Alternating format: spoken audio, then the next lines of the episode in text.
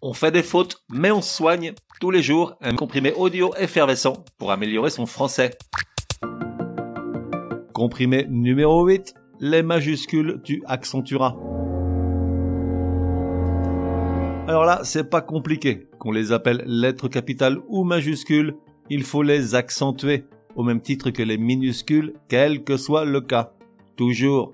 Repeat after me. Toujours. Certains aiment faire la différence entre les lettres majuscules, utilisées comme première lettre de certains mots pour les démarquer ou les distinguer, par exemple le premier mot d'une phrase ou un nom propre, et les lettres capitales, utilisées pour écrire un mot ou une phrase entière en lettres bâton, comme on dit quand on est tout petit.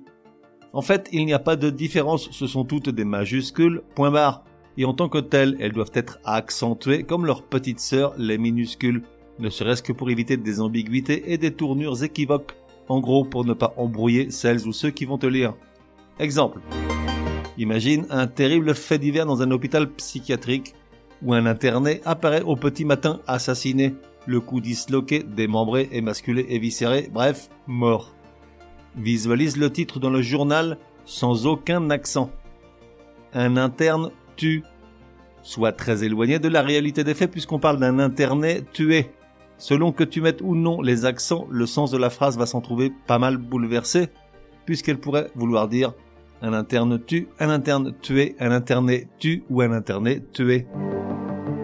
Autre exemple, si tu vas écrire à ta belle-mère pour la féliciter pour ses talents culinaires, histoire de marquer des points, ça mange pas de pain, n'écris pas que tu aimerais partager plus souvent avec elle des plaisirs sales, mais bien des plaisirs salés, avec l'accent aigu qui va bien sur le dernier E, tu t'éviteras des ennuis ou de drôles de surprises embarrassantes.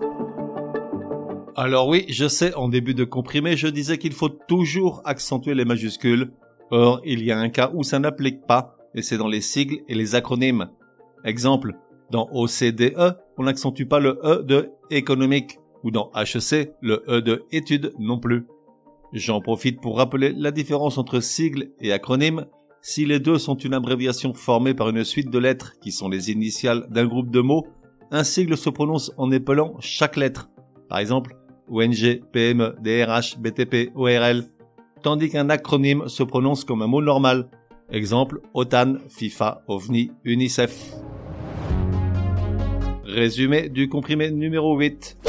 Pour que ça rentre, toute lettre majuscule doit être accentuée au même titre que sa petite sœur, la minuscule, dans tous les cas, toujours, immer, always, siempre.